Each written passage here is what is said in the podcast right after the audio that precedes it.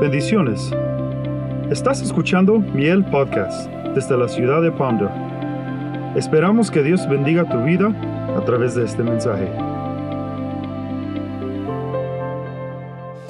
Eh, abra por favor el capítulo 11, hermano, del libro de Daniel. Hoy prácticamente terminamos. Creo que hemos aprendido, ¿verdad?, de este libro. Y vamos a ver estos últimos dos capítulos. Y no hemos podido, hermano, quizás, ¿verdad?, profundizar porque el tiempo, hermano, no nos ayuda, pero hemos hecho lo que hemos podido, ¿verdad? Y creo que eso es suficiente por hoy. Y lo que hoy tenemos, hermanos, es mucho. Vamos a tratar la manera de resumir lo más que podamos, pero vamos a tratar la manera de, hermano, ¿verdad? aprovechar este tiempo. No sé si alguien nos visita hoy, ¿verdad? En este día, hermanos, y es su primera vez que está aquí. Queremos darle la bienvenida. Si usted nos avisa con levantando su mano o poniéndose de pie para saludarle. No sé si alguien está. Parece que no, ¿verdad? Bueno, bienvenidos todos hermanos a la casa del Señor. Mire lo que dice hermanos el capítulo 11, verso 1. Dice, y en el año primero de Darío el Medo, yo mismo me levanté para serle fortalecedor y protector. Yo le pregunto, ¿quién está hablando aquí? ¿Ah? ¿Daniel de él mismo? No, no, Daniel está diciendo que él fue fortalecedor y protector de Darío. Daniel. Muy bien, leamos entonces, hermano, el verso 20 en adelante del anterior capítulo, o sea, el verso 20. Entonces él dijo, ¿sabe por qué he venido a ti?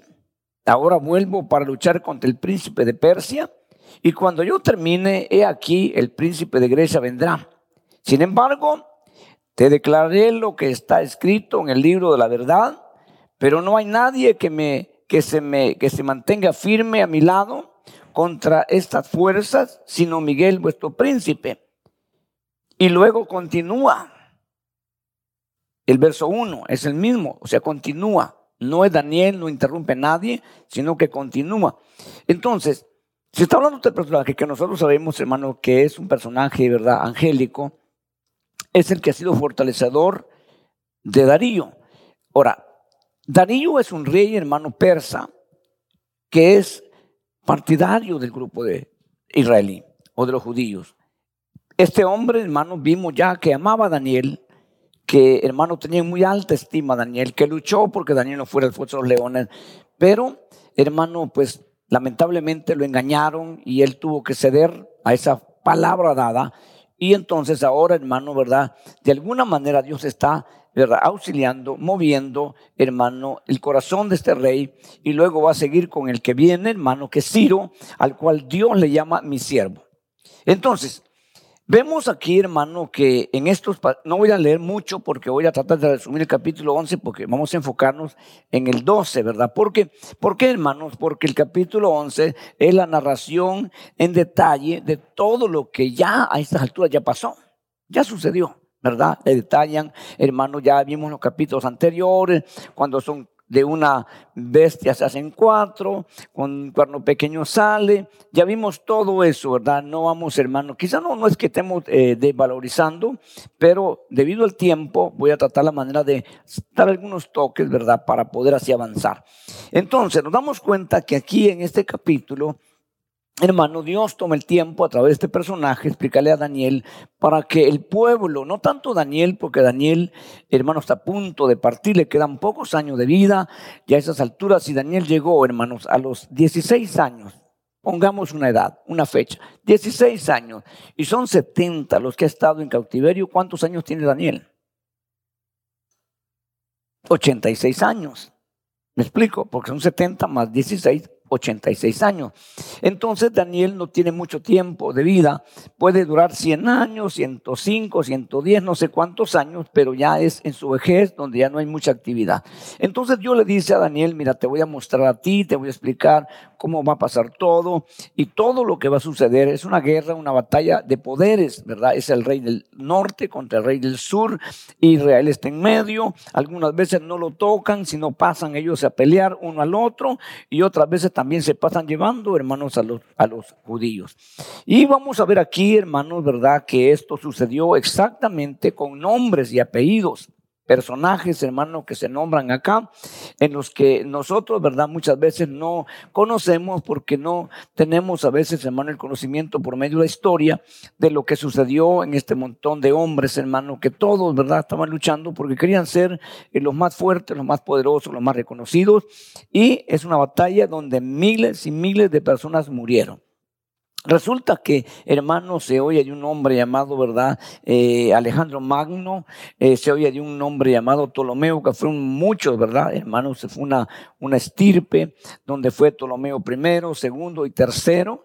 Eh, y donde vamos a encontrar otros reyes, hermano, tanto, ¿verdad? egipcios como medos, persas y griegos. Entonces vemos que aquí, hermano, se complicó la cosa. Ellos, hermano, tenían una política, si podemos usar la frase, y estoy tratando de resumir, de, hermano, tener hegemonía, dominio, paz, apoyo, todas esas cosas las buscan como lo que hoy se llama, ¿verdad?, los aliados. Estados Unidos tiene aliados que en una guerra, en una situación, pues se unen, ¿verdad? Están ahí para apoyar a Estados Unidos, otros para apoyar a Rusia, otros para apoyar a China, y así está la situación ahora, semejante, pero con otros nombres, ¿verdad? Con otros, otros personajes y otros lugares. Pero esa batalla ha sido de mucho tiempo, hermanos, y eso sigue, continúa, y eso no va a parar hasta que venga el Señor, hermano, ¿verdad? Y vaya a vencer y los venza a todos. Y les diga, ¿saben qué, señores? Aquí el que manda soy yo. Así, así va a suceder. Pero eso no va a parar, hermano. Eso va, eso va para largo. Así es de que hoy tenemos una batalla, hermano. ¿Quién va a ser la próxima potencia mundial? Esa es la batalla que ahora. Son guerras comerciales y de todo tipo porque quiere uno decir yo soy el que manda. ¿Verdad?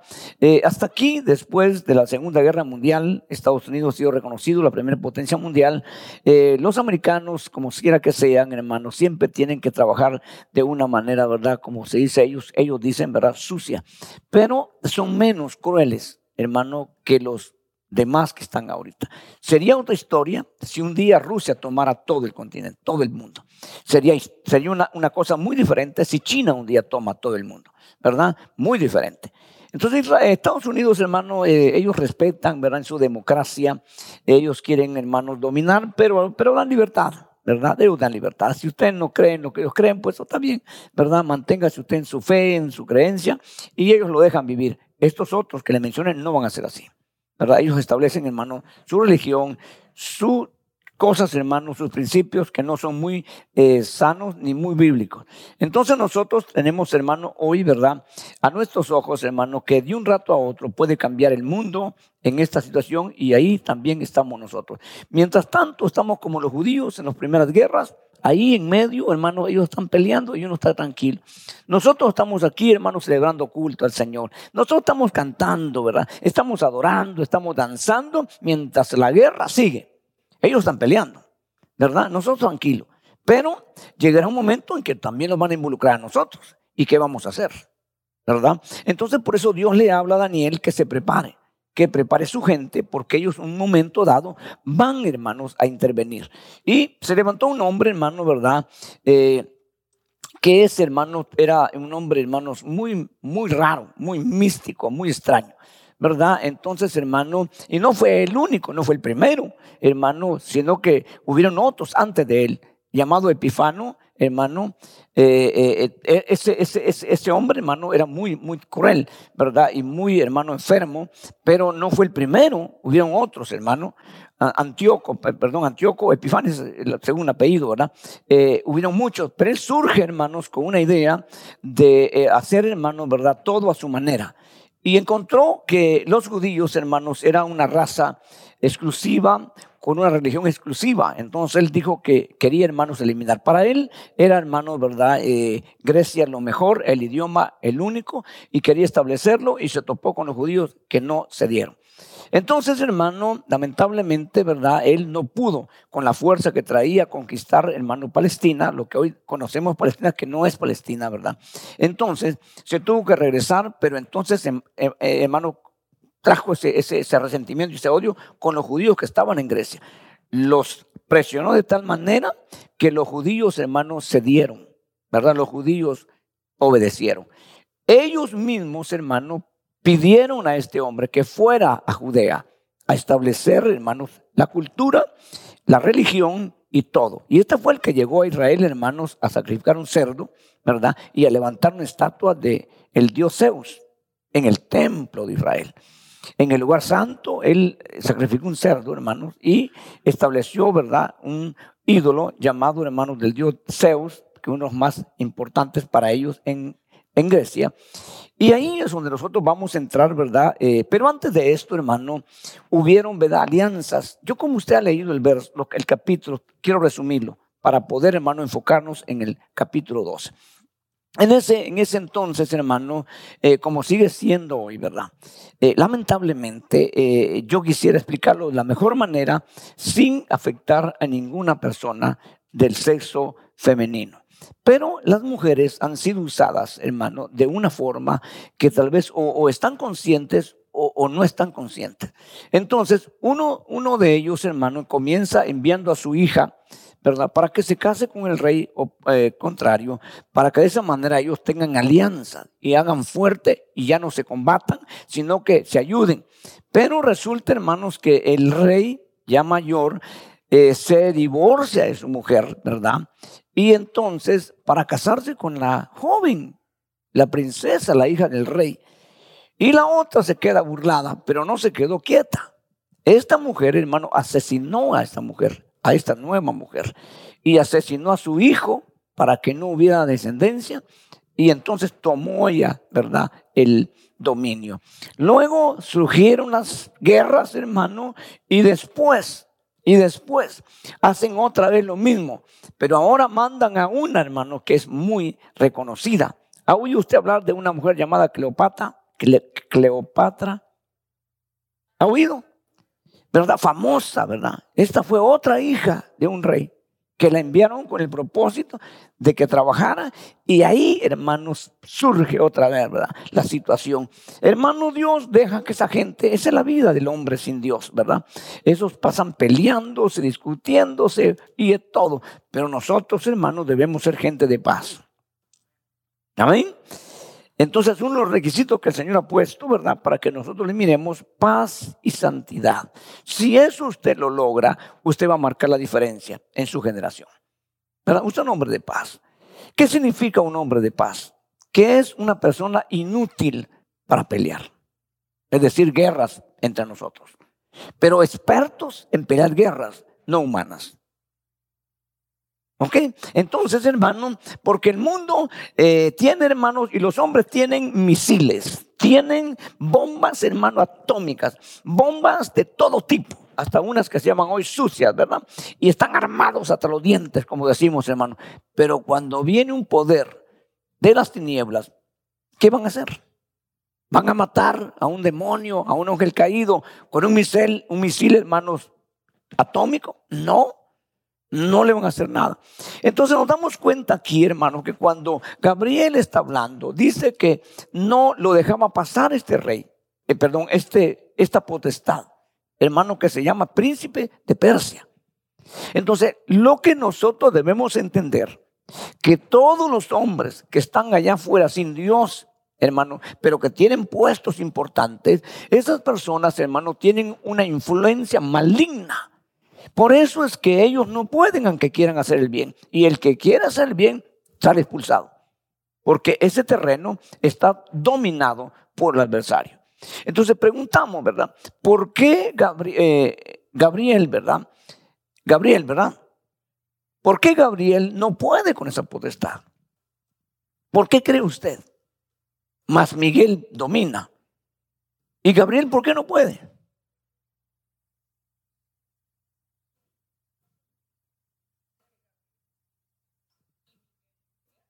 Miguel es de guerra y él es de paz. Bueno, ok. ¿Por qué cree usted? Siga hablando. ¿Ah? Jerarquía. Si, si, si Gabriel es un ángel en obediencia, hermano, tiene, más, tiene respaldo de Dios. Ningún poder podría. Mire, simplemente, simple, sencillamente, el asunto se lo voy a decir rapidito. Gabriel no es un guerrero, Gabriel es un mensajero. Entonces Él no pelea batallas, Él simplemente comunica, ¿verdad? Eso hay que entenderlo. Y entonces Gabriel viene con un mensaje, porque Él es mensajero. Él llevó mensajes a mucha gente, incluyendo a María. Le dijo a María, hermano, lo que iba a hacer, pero él no, él no pelea batalla. Sin embargo, Gabriel es el príncipe, hermanos, como decía la hermana de guerra. Y lo vamos a ver en el capítulo 12, donde va a tomar el papel ahí Gabriel, perdón, Miguel. Entonces, nosotros damos cuenta, hermano, que estas potestades están, hermanos, manejando a los hombres. Por eso es, hermano, que algunos que se comprometen más con estas potestades, hermano, tienen mayor éxito, entre comillas. Pero, hermano, esas personas están muy comprometidas, hermano, con las tinieblas. Yo escuchaba a mi papá decir, ¿verdad?, que hombres que se enriquecieron, hermanos, de la noche a la mañana o de alguna forma rápida, decía, hizo un pacto con el diablo, decían allá, ¿verdad? Tiene un pacto con el diablo, entonces adquiere riquezas. Y que quizás tenga razón, porque es lo que le ofreció el diablo a Cristo. ¿Se acuerda que le dijo? Todo te daré si postrado me adoras. Entonces, eso es así, hermano. Entonces, vamos a ver nosotros. Por eso es que la iglesia, hermano, no puede entrar en ese, en ese mundo de política, a menos que Dios lo envíe. Esa es otra historia. Si Dios lo pone, ahí va a marcar la diferencia. Pero si se mete él o ella con la intención de arreglar ese mundo podrido, no va a poder. Va a terminar pudriéndose o ella. Entonces es mejor dejar, ¿verdad? Eso, que sea Dios ¿verdad? El que maneje este asunto. Entonces nos damos cuenta, hermano, que aquí hay potestades y el ángel le dice, hermanos, va, viene con, con Medo ahora, con los medos, y luego vendrá con los, con los griegos, porque son los que siguen. Y entonces, hermanos, damos cuenta que estos hombres, hermanos, hicieron un trabajo, algunos de ellos tan rápidos, tan veloces, hermano, que es increíble en el tiempo que están, hermano, con los recursos que tienen, que puedan avanzar. Imposible. Entonces, los hombres han tratado de conquistar y no es de hoy, es de mucho tiempo y lo seguirán haciendo, lo vuelvo a repetir, hermano, cuando se eh, eh, ejecutó la Segunda Guerra Mundial, yo, yo, no, yo no estaba ahí, ¿verdad? Ni había nacido.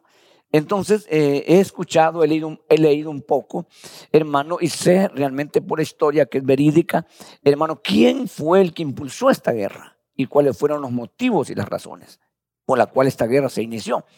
Entonces, hermano, pero la guerra prácticamente estaba perdida del lado eh, diestro, si queremos hablar, hermano. Eh, estaba a un paso, ¿verdad? El famoso lugar llamado Normandía. A un paso, hermano, ¿verdad? De destruir todo y quedarse ese, ese movimiento maligno dominando el mundo. Pero se registra hasta hoy y no hay explicación, hasta donde yo he podido indagar, hermano, por qué alguien detuvo, hermano, ese, ese, ese avance, lo detuvo. Hubo una orden en la que se dijo, hermanos, que no sabe nadie quién lo dio. Dijo, no, paren, no vayan, espérense un momento, espérense. Y en eso se recuperó el ejército americano y los aliados y pudieron ganar. Si esa orden no se da, se acaba todo. ¿Quién dio esa orden?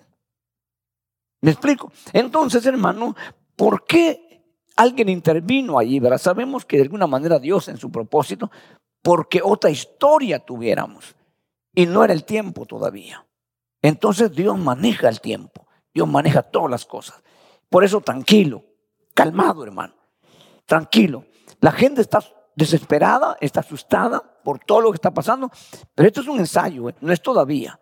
Acuérdese hermano que van a haber principios de dolores, no dolores ni alumbramiento sino principios de dolores. Yo no sé, con las mujeres, ¿verdad? Hermano, cuando van a dar a luz, tienen contracciones mucho tiempo antes. Y luego se aceleran y luego van acelerando, acelerando hasta que dan a luz. Entonces, resulta que, hermano, este asunto es manejado de esa forma, pero quien maneja el tiempo es Dios. Entonces, nosotros hoy estamos en una situación muy difícil, pero no es el fin.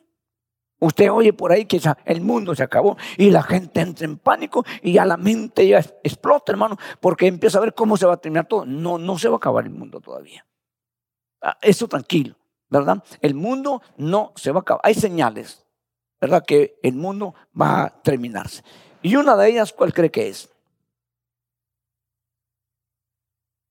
¿No? Una señal, y está en la Biblia, en el Nuevo Testamento.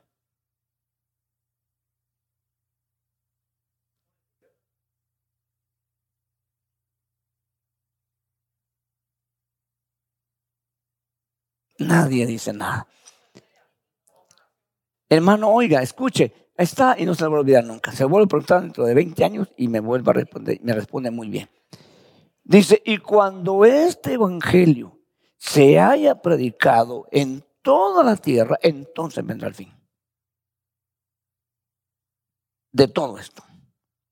Ok, entonces hermano, eh, el Evangelio se va a perseguir predicando. viene un momento en que usted viene en Apocalipsis y un ángel volaba en el cielo predicando el Evangelio eterno, dice. Mire, mire pues, o sea, para que se acabe el globo, pues, para que las cosas, lo que, lo que dijo alguien por ahí, hermanos, eh, cuando el Espíritu se ha levantado, la iglesia eh, es el fin, porque hay un fin para nosotros, los, los que somos gentiles, hay un fin. Y ese fin es, hermano, cuando dice Dios se acabó. Ya no hay más salvación para nadie que no sea judío. Entonces, se acabó. Y no se van a dar cuenta. Eso es para los que no somos judíos, ¿verdad? Entonces, hermano, luego el trato es con los judíos, pero todavía sigue el trato, ¿verdad? Pero, ¿qué va a hacer usted y yo si perdemos esa oportunidad? Nos acabamos, no hay oportunidad. Entonces sigue todo esto, hermano, ¿verdad? Surgiendo y usted, hermano, eh, lo ha visto, yo, creo que lo ha leído. Y entonces, ¿verdad? Aquí eh, apela el escritor, ¿verdad? Daniel en el verso 35, porque tengo que avanzar, hermano, dice el verso 35, dice, eh, también algunos de los entendidos, mire pues, caerán a fin de ser refinados, depurados y emblanquecidos hasta el tiempo del fin, porque aún está por venir el tiempo señalado para Israel. Esto no es para nosotros, esto es para ellos. Pero como esto es aplicable, similar, entonces nosotros podemos aplicar esto para nosotros. Nos resulta que Muchas veces uno piensa, yo lo he pensado, yo lo he buscado, yo lo he procurado. ¿Y qué he buscado y qué he procurado? Portarme bien para que no me vaya mal. No, yo he pensado eso. Y yo, hermano, digo, no, no, no, yo no quiero que me pase mal. Yo no quiero que Dios me, me, me, me, me llame a cuentas. Entonces yo voy a aguantarme, yo voy a soportar, yo voy a callar, yo voy a hacer todo lo que pueda porque no quiero sufrir. Y así hay muchos, ¿verdad? Que pensamos de esa forma, nos comportamos de esa forma y está correcto. Pero eso no significa que en un momento dado, hermano, Dios va a venir a ayudarme a que dé el último salto. Y por muy bien que nos portemos y por muy bien que nos comportemos, hermano, de todos modos hay cosas que no vamos a lograrlas por el buen comportamiento, sino por el trato que Dios va a hacer con nosotros. Hay cosas que usted va a decir, hermano, amén, yo las entrego, yo las rindo, yo, eh, van a haber cosas, pero van a haber, van a haber otras que usted tal vez ni sabe lo, que está pasando dentro de usted. O, o usted nunca ha vivido un trato de Dios personal en su vida, donde, hermano, le arrancan cosas que usted quizás ni sabía y nunca sabrá que le quitaron. Y ese trato es para los que están caminando bien. Eso no es para los que están perdidos. Eso después le pasa en el bill. Eso es para los que estamos trabajando, hermano, y dejando que Dios trabaje en nosotros. Porque van a haber cosas arraigadas en nuestro corazón, en nuestra alma, en nuestro ser. Que, no sé si nosotros las procuramos, las practicamos o vienen de ancestros pasados. Y Dios va a refinarnos. Y Dios va a purificarnos. De tal manera que no haya nada, nada, absolutamente nada en nosotros. Pero eso es un trabajo, hermano, exclusivamente de Dios a través de su Santo Espíritu y a través de su palabra. Mejor si nosotros nos vamos acostumbrando. Porque si no, hermano, le va a sorprender, le va a asustar. Pero es Dios trabajando. Yo le pregunto a usted, hermano, ¿era bien portado Jacob a pesar de sus problemas? ¿Era obediente Jacob a pesar de sus problemas? Esaú es muy soberbio, muy autosuficiente, pero Jacob es muy dócil. Hermano, un muchacho a esa edad, ya mayor, le dice a su papá y su mamá, no queremos que te cases aquí. Queremos que te vayas hasta allá, a Arán, muy lejos, caminando tú solo. Y quiero que consigas mujer de allá, porque eso a nosotros nos agrada. Y Jacob se va. Jacob se va, hermano. Jacob se queda ya 20 años, 21 años en Arán. Le habla a Dios, le dice Jacob, ya llegó el tiempo, quiero que te regreses. Y ahí viene Jacob de regreso. Para mí es un buen gesto. Verdad que sí. Pero lo que no sabía Jacob era que le va a esperar en el camino un lugar que se llama Peniel, donde Dios lo va a tratar. Donde Dios va a arrancar lo que Jacob no sabe que tiene. Hermano, usted no se imagina ese trato en esa noche, lo que pasó con Jacob. Nosotros a veces nos asustamos con ciertas reacciones que nosotros hacemos. Con ciertas palabras que pueden salir de la boca de alguien santo o santa. Pero todavía no sabemos, hermano, realmente todo lo que hay dentro. Entonces, Dios va a hacer ese trato, hermano, con esas personas, no con los que están a medias, no con los que no quieren seguir. Eso lo dejan de último. Usted no se imagina lo triste, lo duro, lo amargo que va a ser que a esas personas las traten en la gran tribulación. Usted no se imagina lo que va a pasar ahí. Pero como no quisieron, como no dispusieron su corazón, como no abrieron su vida, su corazón al Señor, hoy que hay oportunidad, entonces van a tener que ser tratados de última hora, de una forma dura. Entonces nosotros, hermanos, vamos a tener que, ¿verdad?, comportarnos. Entonces, en el capítulo 37, perdón, 36, miren lo que dice, el rey hará lo que le plazca, se enaltecerá y, se engrandecerá sobre todo Dios y contra el Dios de los dioses dirá cosas horrendas. Eh, él prosperará hasta que se haya acabado la indignación porque lo que está decretado se cumplirá. Esto ya está proyectado para el futuro. Ok, esto ya no es lo que pasó, esto es para el futuro. Por eso me, me quiero tomar de esto para continuar. Entonces dice el verso 37, no le importará los dioses de sus padres. ¿Quién es esta persona? Porque todos ellos han continuado respetando, acarreando y honrando a sus dioses y a sus divinidades paganas. Pero a esto no le importa eso. Ese es algo, algo, alguien diferente. Alguien, alguien extraño, ¿eh? Mire, hermano, eh, tampoco le importará ninguno de tus dioses porque él se ensalzará sobre todos ellos. Ok, este personaje, hermano, es alguien que no se conforma con tener poder, dominio. Este quiere ocupar el puesto de Dios. No de los dioses, sino de Dios. Y empieza, hermanos, a proyectar. Y a mí, hermano, ¿verdad? Yo no conozco mucho. Yo no estoy viendo todos los días información, ni quizás tengo la información correcta. Pero hay un hombre en la tierra que aspira el ser el, su país, la primera potencia mundial. Y ha pensado hace 3, 4 años atrás, hermanos, a proyectar eh, las iglesias cristianas que están, y usted tal vez ya lo escuchó, ya lo sabe y sabrá de quién estoy hablando, las iglesias cristianas y de todo tipo que están en el país ahora, tienen que quitar la cruz, que es la que cientifican ellos, según ellos, ¿verdad? Los textos bíblicos o cualquier cosa que tengan en la iglesia y tienen que poner la foto del, del presidente.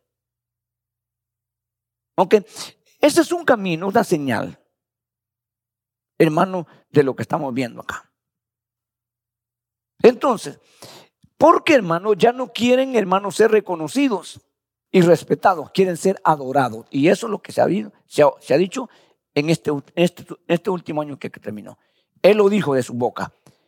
Así dijo, hermano, una blasfemia, ¿no? Dijo, yo soy, dijo él, el Todopoderoso. son palabras mayores en nuestro tiempo, en nuestra época. Pero ya no importan los ídolos, no le importa ya. Él no es budista, él no es, no, no, él, él, quiere ser Dios. Ok, entonces hermano, ¿y qué más dice aquí hermanos? Dice, eh, el Dios de sus padres, ni el favorito de las mujeres. Tampoco le importará ningún otro Dios porque Él se ha exaltado sobre todos ellos. Es para, para el final, no es para, no ya pasó lo que viene. Entonces nosotros sabemos hoy, ¿verdad? Que en nuestro tiempo, y digo nuestro tiempo porque yo pienso así, hermano, se va a manifestar porque, hermano, cuando digo nuestro tiempo, no estoy diciendo mi tiempo, porque yo quizá ya no vea, a lo mejor sí, a lo mejor no, pero esta generación, hay generación de personas jóvenes que pueden vivir 80 años más. Entonces, hermano, van a ver y van a saber, hermano, quién es ese personaje. Y ese personaje le llamamos, le llama a la Biblia, hermano, el anticristo. ¿Por qué anticristo? Porque rechaza y se opone con todo lo que se menciona a Dios o tiene objeto de culto. Aquí es donde nosotros tenemos que despertar. Ok, ¿por qué no le interesa el amor de las mujeres? ¿Por qué no le interesa? Porque ella sabe que por ahí han fracasado muchos, incluyendo Salomón. Cuando a Salomón le dieron la mujer del faraón en Egipto, también le, le pusieron a la, a la señora, a la muchacha, el montón de ídolos. Y el ídolo principal de Egipto ahora está puesto en Israel. Y cuando ella, hermano, cuando él envejece, Dice la Biblia que las mujeres lo arrastraron a la idolatría. Es una escena horrible, hermano, penosa. Como el hombre más sabio de la tierra ahora está postrándose a un ídolo. Pero ¿cuál fue la causa, el motivo, la razón? Las mujeres. ¿Me explico? Entonces, esto no le pone interés. A él no le interesa. Él ya sabe. Entonces, se va a ir por el otro lado. Y este es el problema que viene, con lo cual la iglesia está luchando desde los inicios. No con el personaje, porque claramente lo dice Juan, que no está el personaje, está el espíritu del personaje. El espíritu del anticristo ya estaba funcionando desde la época de la iglesia que están haciendo. Pero ahora está próximo a manifestarse el personaje, el individuo. Entonces, aquí vemos, hermano, cómo explica ya Daniel, ya eso ya es futuro, ya no es pasado. Entonces, entramos en capítulo 12, verso 1, mire lo que dice. En aquel tiempo se levantará Miguel, dice, el gran príncipe que vela sobre los hijos de tu pueblo, será un tiempo de angustia cual nunca hubo desde que existen las naciones, otra versión dice las gentes, las personas. Creo que la reina Valera, ¿verdad? Desde que existen la gente, dice, ¿verdad? Desde que hubo gente, ¿verdad? O sea, está remontando. Esto nunca ha pasado desde saber de dónde. Y no va a pasar después de esto. Entonces, hermano, esto tiene que... Israel se tiene que... Esto no quieren oír los judíos. El libro de Daniel no es el libro favorito de los judíos. ¿Me explico? Pero en este libro se, se, se narran se explican escenas, hermano, que concuerdan con el libro de Apocalipsis. Entonces, nosotros, hermano, tenemos que entender, ¿verdad? Lo que ha sido ya el pasado, hermano, que no tanto nos interesa, no en el sentido de información y conocimiento, sino en preparación, pues. Está bien conocer, está bien, hermano, informarse, pero no tanto, hermano, porque eso ya pasó, ¿qué vamos a hacer? Pero podemos informarnos lo que viene lo que está por venir.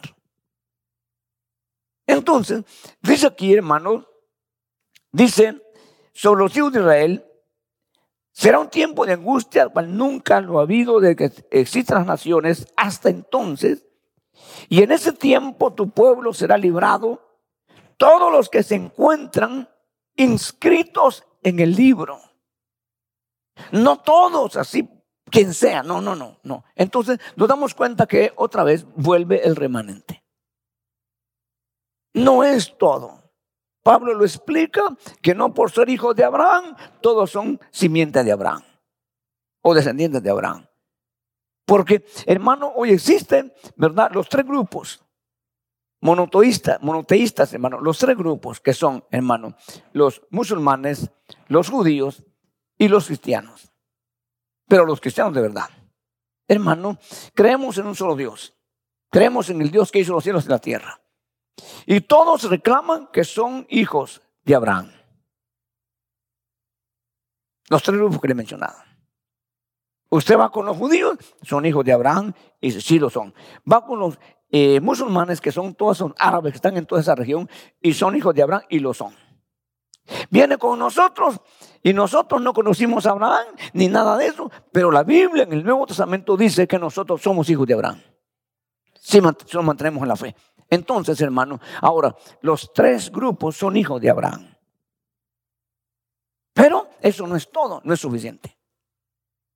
Porque Dios, hermano, iba a ese grupo llamado hijo de Abraham, que están en los tres que vimos, hermano, iba a auxiliar, no los hijos de Abraham. Eso lo dice Pablo, sino a quién. Es importante saberlo. Porque Dios iba, iba a auxiliar la simiente de Abraham. Y la simiente de Abraham es alguien que nació sobrenaturalmente.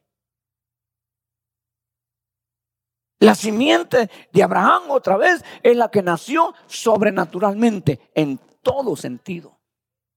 Abraham es un hombre de 100 años y Sara de 90 y algo. Humanamente hablando, era imposible que esa mujer diera luz a menos que hiciera lo que hizo. Le creyó a Dios y también le creyó a Dios que le iba a dar fuerzas para dar luz. Entonces, hijos sobrenaturales. Yo le pregunto a usted, ¿por qué dice usted que es hijo de Dios?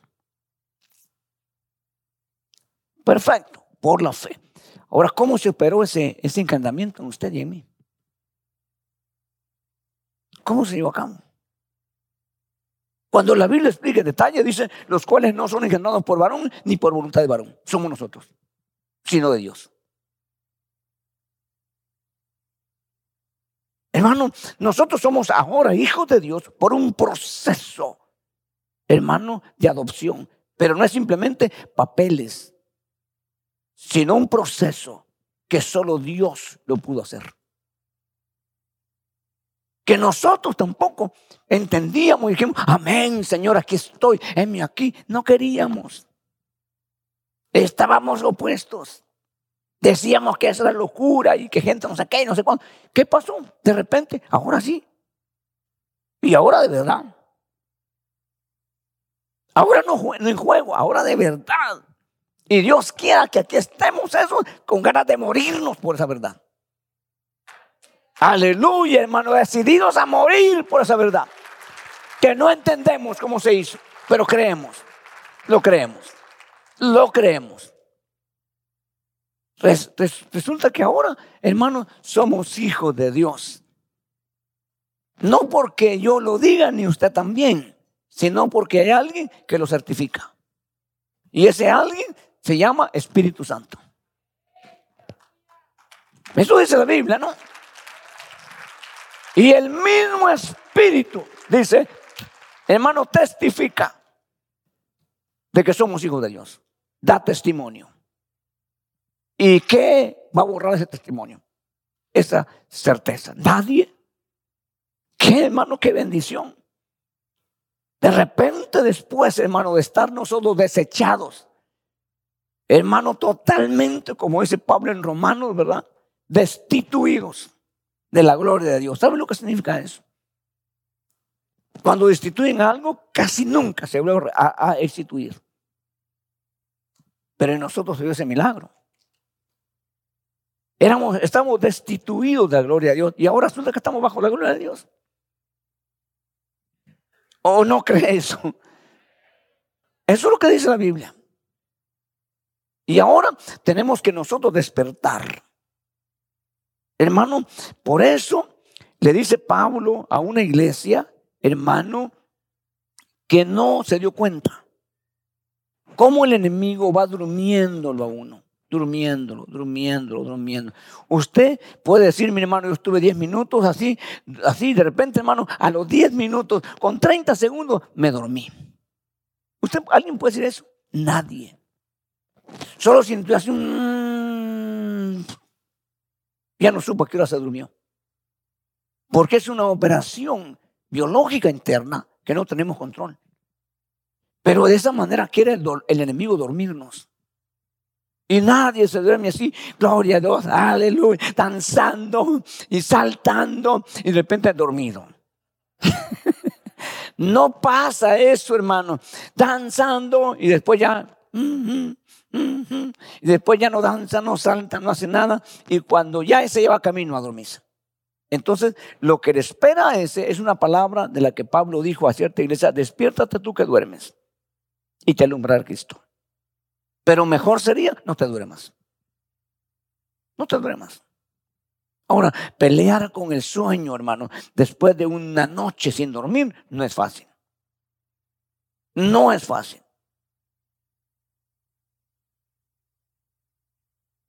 Así está uno, ¿verdad? Y a veces, hermano, yo le digo una, vez, yo iba manejando, ¿eh? nos propusimos con un hermano irnos desde California hasta la frontera, hermano, de Guatemala y México, sin descansar ni día ni noche. Cuando ya llevaba dos noches, yo, hermano, ya no, yo no sabía si iba y venía. Hermano, y así con los ojos abiertos, me dormí. Con los ojos abiertos. Estaba seguro con los ojos abiertos y me dormí. Me explico, no es fácil. Y cuando ya las tinieblas generan ese sueño, no es fácil. Si no, pregunte a los discípulos en el Getsemaní. ¿Se pudieron mantener? No, no, no se han desvelado dos noches. No se habían desvelado dos noches. Sin embargo, cuando esa potestad trajo ese sueño, no pudieron. Jesús les dijo, por favor, oren por mí. Tres veces llegó y las tres veces dormidos. Porque un pesado sueño vino sobre ellos. En el último tiempo, eso es lo que está generando las tinieblas. Está generando muchas cosas, ¿eh? generando, hermano, pánico, temor en las vidas de los cristianos y al mismo tiempo sueño. Para que la gente se duerma, se adormezca. Y no sé, ni, ni siquiera unas personas tienen la facilidad, hermano, de oír la, la predicación. Bien dormidos. ¿Y qué conciencia tienen de eso? Por eso luchemos, hermano, luchemos, peleemos. Entonces, resulta que aquí, hermanos, sigamos, el verso 2 dice, y muchos de los que duermen en el polvo de la tierra despertarán, unos para la vida eterna y otros para la indominia, para el desprecio eterno. Está hablando, hermano, de no, no de los muertos en Cristo, porque eso resulta primero. ¿De quién está hablando? Porque aquí le están hablando, hermano, el trato que va a haber con el pueblo judío. Está hablando de los que habla el capítulo 20, verso 6 de Apocalipsis. Veámoslo ahí rapidito, hermano. 26, miren lo que dice.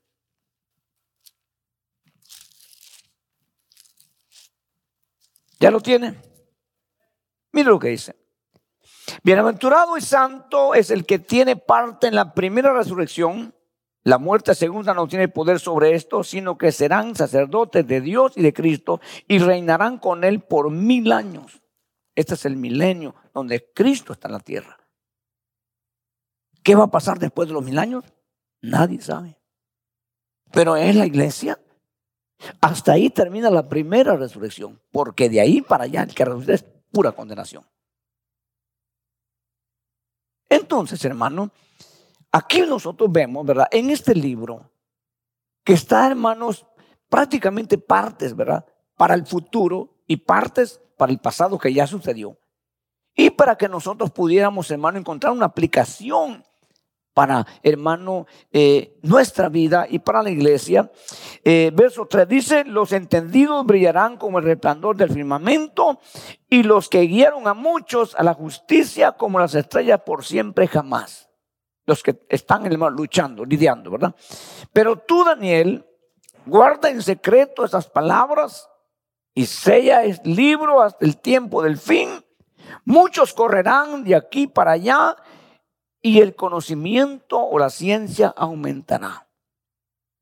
Mire, hermano, señales, ¿verdad? Que se pueden aplicar.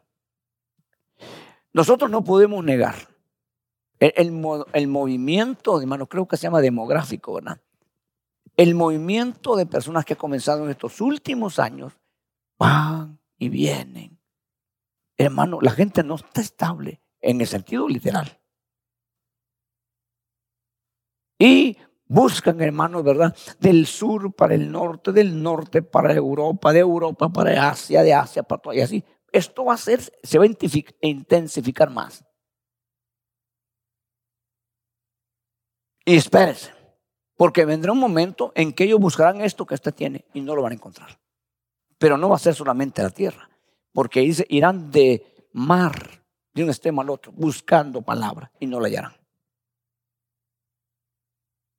Entonces, los movimientos, hermano, de personas, tráfico humano, no, no el que hacen allá afuera, va. ese movimiento de personas, ¿no? Eh, ya que mencioné el tráfico humano, significa las personas son movidas sin su voluntad. No quieren ir, pero lo llevan. Por eso se llama tráfico humano, donde los hermanos explotan sexualmente y en todo sentido. Y cosas que uno no se imagina. No se imagina. Cosas que son penosas, dolorosas, que hoy en día, por la tecnología que tenemos, podemos ver. Yo estaba viendo un video, hermanos, que mejor lo terminé de ver. No quise verlo. Porque si algo me duele a mí es ver el abuso de un niño. Pues no, no se conformaban, esta gente no, se conforma, hermano, con explotarlos sexualmente, niños, hombres y mujeres, sino que, hermano, quieren mandarlos a, a, la calle a pedir dinero. Pero la gente no les hacía caso porque los miraba bien. Entonces vinieron ellos, hermano, y le amputaban la mano y lo mandaban sin mano para que le dieran, pues ya no tiene mano, entonces, sin dos manos, sin dos manos ya, pidiendo, hermano, con una cosa en la boca. Pero en otros casos, los niños, hermano, les echaban un, ácido en los ojos y quedaban ciegos los niños, para que ahora como ciego pidiera y trajera más dinero. unas cosas tan horrorosas que se están dando hoy en día. No, hoy en día, usted lo puede ver. Y no es, no es ciencia ficción, es realidad. Horrible, horrible. El hombre ha perdido totalmente, hermano, la sensibilidad. Entonces, resulta, hermano, que este movimiento se va a dar. Por eso que nosotros como cristianos, hermano, tenemos que tener la aprobación de Dios. Y si usted se mete más con Dios, más con Dios, de verdad, de verdad. Porque la mayoría de gente se mueve porque ha perdido la sensibilidad. Eso es grave. Y dice, no, pues ya empieza la mente. Y si hago esto, y si me voy para allá, y si me vengo para acá, yo perdió la sensibilidad. Ya estuvo. Pero nosotros debemos estar en un, tiempo, si queremos, hermano, elevarnos en el momento, en el punto en que nosotros seamos esas personas que les voy a mencionar ahorita. Han habido ya. Dios puede mover mi corazón para ayudar a alguien o el suyo para ayudar a alguien pero también lo puede mover físicamente a usted. Y aquí se va a ver la diferencia dentro de poco o en la eternidad. Porque nosotros no somos, hermano, personas que podemos decidir hacer lo que querramos. Somos personas que estamos sometidas. Y cuando se dice sometido es hacer lo que diga mi amo y mi Señor. ¿Usted ha visto el ajedrez, cómo lo juegan para el ajedrez? Se mueven las piezas solas. Se mueven a voluntad el que está jugando. Y, y el que es diestro, hermano, gana. Ok, entonces nosotros necesitamos eso. Entonces, yo le he pedido a Dios y estoy decidido, decidido, así como lo oye, a pesar de todo lo que pase, a nunca dar un paso si Dios no me ordena. En nada. Yo no me voy a mover de aquí, hermano, hasta que Dios me diga otra cosa. Y digo eso porque Dios me puede mover de acá. Pero no me movería si Dios no me ordena, porque es mi fracaso. Este lugar no era mi favorito para venir a vivir. Pero ahora no es, porque sé que es la voluntad de Dios. Dios no hubiera hecho lo que ha hecho, hermanos, a nuestro favor si yo estuviera en otro lugar. Hoy yo me pongo a pensar, hermano, me pongo a pensar como pastor ahora. Mi pastor sí me tenía cariño, hermano, en algunos. una vez me dijo él, yo le contaba a usted, me dijo, eh, mira, hermano, me dijo, mi hermano me dijo, este, eh, manejando, estamos en el Lake Arrowhead, hermano, allá por San Bernardino, en un retiro de jóvenes, y me dijo así, ¿andas, andas tu carro eh, flaco? Me, dijo, me decía, ¿está tu carro flaco? No, le dijo, ando, reite. Me dijo, ¿te quieres ir conmigo? Ah, sí, que, dije yo, qué, privilegio, qué bendición. Nunca me imaginé semejante cosa. Y me dijo, este, ok, vámonos. Y me dijo, este, me dio las llaves, un BMW 335 o 535. En ese entonces era lo máximo, top of line. Me dijo, maneja. Ok.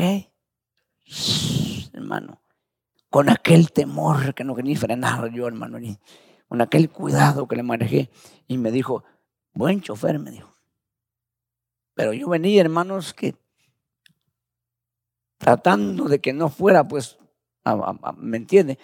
Y resulta que me dice en el camino, mira flaco, me dijo, fíjate que Dios, tiene un llamado para ti, me dijo. He estado pensando en ti, me dijo, y quiero mandarte pastor a tal lugar. Iglesia de 300 y algo de miembros, eh, tanto ahí en la cuenta del banco y mucho dinero. Y quiero que te quedes de pastor ahí, me dijo. El Señor tiene un llamado para ti. Yo dije, yo pensé que otra cosa me decir. Así, hermano. Así, y no contento, le dije, Gracias, hermano, le dije yo, le agradezco, pero yo no me voy. ¿Por qué? Me dijo. Yo no siendo llamado pastor, le dije, yo quiero ser misionero. Ok, me dijo, está bien. Ya no me dijo nada, pero molesto. Pero yo pienso que dijo, ¿verdad? Hermano, pues estoy tratando la manera de ponerlo lo mejor. Yo me he trabajado aquí, pienso yo, ahora como pastor. Y luego, pues, pasó el tiempo, después me volvió otra vez a decir, en otro lugar, ya no tanto como aquel. A lo mejor dijo muy grande la congregación, él piensa que no la va a hacer. Cualquier cosa, pienso yo. Y me dijo, mira, está la congregación tal. Le dije, hermano, mucho tráfico, hermano, allí. Mire, pues yo, hermano, mucho. Mire, ¿sabe qué me dijo? Te doy mi moto, me dijo. Una mil, una moto mil. Bum, bum, bum, los carros te van, me dijo. No, le dije, muy peligroso las motos. Le dije. no, no, hermano, me estoy hablando así con toda honestidad. Y me dijo, entonces, ¿qué quieres? Ya molesto ser misionero, le dije yo. Mira, mano, me dijo así, ya, ya cuando la palabra, mira, mano. Me dijo, para que seas evangelista o misionero, tienes que pedirle a Dios porque te respalde haciendo un milagro o te mueres de hambre, me dijo. Ahí nos vemos. Se fue. A mí no me molestó eso. Tranquilo. Yo no estaba decidido ir, hermano, a ningún lado. Pero ahora digo yo, bendito Dios, que yo no le dije que sí por temor. Porque hubiera sido fácil decir, amén, hermano. Ni se digo que no se va a enojar. Yo digo, bendito Dios, que no le, no, no le dije que sí. Porque hubiera sido mi fracaso, quizás. Y de repente, hermano, sale el antiguo, pues vale. Con dos familias, cero en la cuenta de banco. Ocho sillas de metal en el capital de la iglesia. Eso es todo. Y vengo para acá, hermano. Y yo no muy contento también, hermano. No, no quiero ir. Cuando vine, aquel gran calor, hermano, que estaba. No, no, no. Yo detesto el calor. No, no, no, no quiero ir. Y un hermano que era el encargado me decía, ese es el lugar que Dios le tiene, varón. Hasta mal me caí, hermano, de veras. No, no, de veras. Decía yo, mire, como él no va para allá, como él se queda aquí tranquilo, me están metiendo a mí allá. No, le decía yo, no es y, haciendo yo, y hice lo que pude, hermano, para no venir, hasta que Dios me dijo estas palabras a mi corazón. O más al lugar que te llevo o aquí terminamos. No, hermano, cuando dices, no, no, no, no, no, no, no, como que aquí terminamos, Dios, no, perdóname. Perdóname, me voy. Me voy para acá. Cuando vine, hermano, nunca me, nunca me olvido. Estaba una tormenta que aquí nunca llueve casi, así que el tráfico se detuvo cruzando la PAM del Boulevard. Ya llegando a la P, parados casi porque no mirábamos, hermano, la gran tormenta. Y dije yo, ¿y aquí cómo está la cosa? Porque nos que la lluvia así, Entonces, hermano, yo dije, ¿cómo vamos a hacer para evangelizar? Porque era mi, fuerte, pues mi gana de evangelizar en las calles. Y de repente habló, el diablo me habla y me dijo, aquí no se puede. Aquí no se va a poder. Al diablo, hermano. Yo sabía que el diablo. Y Dios no me dice nada todavía. En el otro viaje me dijo Dios esas palabras, hermano. Dios me dijo, tengo un plan y un propósito. No con Lancaster, no con Fort Hills, no con Mojave, no con ningún lado. Lo tengo Poundel. Con Poundeles. Ahí tengo un propósito con esa ciudad y contigo. Y dije yo, gloria a Dios, ahora sí me habló Dios, ahora sí, ahora sí. Y fui a la ciudad, hermano, ya le he contado, usted fui a la ciudad. Y me dijeron, no queremos iglesia en Pandel. Un indio americano, hermano. No queremos a nadie aquí. Me dijo, hermano, fíjese. Y yo dije otra día, voy a ir otra vez. Y estaba el mismo. Ya te dije a ti. Y se fijó que yo era. Ya te dije a ti que no entiendes, me dijo. Do you understand what he's saying? We don't need church in Poundel. ¿Ok? ¿Ok? ¿Me explico? Hermano, entonces, mire hermano, pero cuando me dijo eso, sentí como que una puñalada me dio. Entonces dije yo, hermano, nos movemos para Lancaster. Me vamos para Lancaster. Somos, son 10 millas de distancia. De distancia. Nada, vamos para Lancaster. Nos fuimos para I y casi por la 10. Hice un contrato de un año y medio. Estuvimos un año, ocho meses. Tres personas se convirtieron. Y otros ya no fueron. Para abajo, digamos, hermano. Y volvió a decirme Dios. Em, no, entonces vine yo, hermano. Mire, hermano, pero me acordaba esas palabras, me quedaron esas palabras. Y, por eso los cultos de oración de los miércoles, para mí son bien clave. Ahí me respondió mucho y me sigue respondiendo muchas cosas el Señor. Me acuerdo cuando me meter yo bajo un mueble allá, hermano, porque no quería oír del clamor de los hermanos, porque yo quería oír a Dios, ¿verdad? Y estaba yo ahí, hermano, Señor, tú me dijiste que Pandel, pero mira, Señor, cómo está todo imposible así, hermano, Señor. Y me dijo otras palabras del Señor así, hermano. Pero le dije, es tu nombre que se ha opuesto y sé que no, se ha opuesto a ti. Entonces me dijo Dios así estas palabras. Y le digo verdad. Me dijo Dios, yo destituiré a cualquiera que se oponga a mi obra. Oh, me levanté, hermano, y dije, vamos a ver con este indio indoamericano ese que no quiere nada. Hermano, y cuando voy de nuevo, ahora sí va yo, con, según yo, que Dios me iba a respaldar, a, no sé ni cuál es mi idea, hermano. Y llego y ya no está. Y hasta el nombre me grabé. Y digo, y, el señor fulano me dijo, ya no, ya no trabajan para la ciudad. Ah, vaya. Entonces dije yo, ya lo hizo Dios sin hablar. Y bueno, nos movimos para Pandre, hermano, me abrieron las puertas los que estuvimos ahí saben cuánto trabajamos atrás del Vallarta. En seis meses habíamos crecido 100%. En seis meses. Y saben los hermanos que vienen de ahí. En seis meses. Porque cuando Dios tiene planes y propósitos. Entonces, hermano, resulta que aquí a Daniel le dicen, ¿no? A Daniel le dicen, hermano, mira Daniel, esto va para largo. Tú te vas a morir tú te vas a morir. Ni siquiera le dice, voy a tus cenizas. No, te voy a levantar del polvo de la tierra. Lo mismo que hicieron con Adán. Por eso es que uno piensa ¿no? que algo pasó ahí. No lo creó, sino que lo levantó del polvo. Y te va, imagínese el día que, que Daniel se para, hermano. Y eso es lo que Dios dice y es lo que Dios va a hacer. Entonces, con ese pueblo, con esa gente, pero ¿qué está pensando Dios hacer con nosotros? ¿Cuál es el punto, el propósito de Dios con la iglesia que ahora estamos aquí? Hermano, hacer más de lo que hizo con esa gente, porque no quisieron ni entendieron. Ahora, si nosotros no entendemos o no queremos, nos va a ir más mal todavía.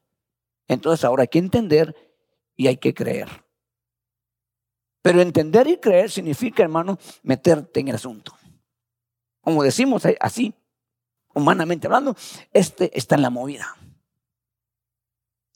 Eso está en el asunto. ¿Me entiendes? Hermano, tenemos, ¿verdad? Una persona, un ayudante, hermano, y que de repente, mira que usted queriendo meter un clavo, usted dice, ¿me pone el martillo? Ok. Y por allá viene con el martillo. Ya cuando viene, yo estoy metido el clavo. Pero el ayudante que está en el asunto, mira que ya le trae, hermano, aquí está el martillo. Aquí está el clavos. Aquí está el serrucho. Está en la movida, pues. Da gusto con esos ayudantes, ¿no? Como dijo un hermano, algunos son ayudantes y otros son estorbantes, dijo. Entonces, nosotros queremos ser colaboradores. Y somos colaboradores. Y usted decide el día que deja de ser labranza o colaborador. ¿Sabe quiénes son los, labranza? Los que no hacen nada. Esos son los labranza. Eso Pablo dice. Los que trabajan y se envuelven son colaboradores. Eso también es que ayudan. También lo que hacen. Entonces, nosotros necesitamos entender, para cerrar y terminar este libro, hermano, que hay muchas cosas aquí que fueron enseñadas y determinadas, hermano, y diseñadas bien, bien explicadas, detalladas, de lo que Dios iba a hacer con ellos, hermano, a pesar de todo, por el propósito de Dios. Pero nosotros estamos, hermano, con todo por delante, con todo por delante. Usted tiene todo por delante ahorita. Y sin embargo, hay personas desanimadas, sin ganas. De veras, yo, yo no estoy tratando de hacer sentir mal a nadie, ni algo por estilo, pero hermano, cuando estamos en la alabanza, ¿no? Qué bonito es meter en la alabanza. Yo a veces, hermano, ya, ya no sé, no sé ni por qué. No sé ni por qué, hermano. Yo, yo no estoy tan viejo, yo tengo apenas 62 años voy a cumplir este año. No es mucho, ¿no? Hermano, y vi a un, ¿sabe por qué? Vi a un anciano como de 80 y pico de años, hermano, en un grupo de judíos que estaban celebrando. ¿Ustedes los judíos cómo danzan? ¿Cómo, cómo se expresan? Y el viejito, hermano, estaba, se y venía, iba y venía, hermano. Y por lo estuve viendo un rato, ya llevaba más de 6, 7 minutos y no paraba. Y digo, mira cómo salta, cómo brinca este que no tiene ahorita lo que yo tengo.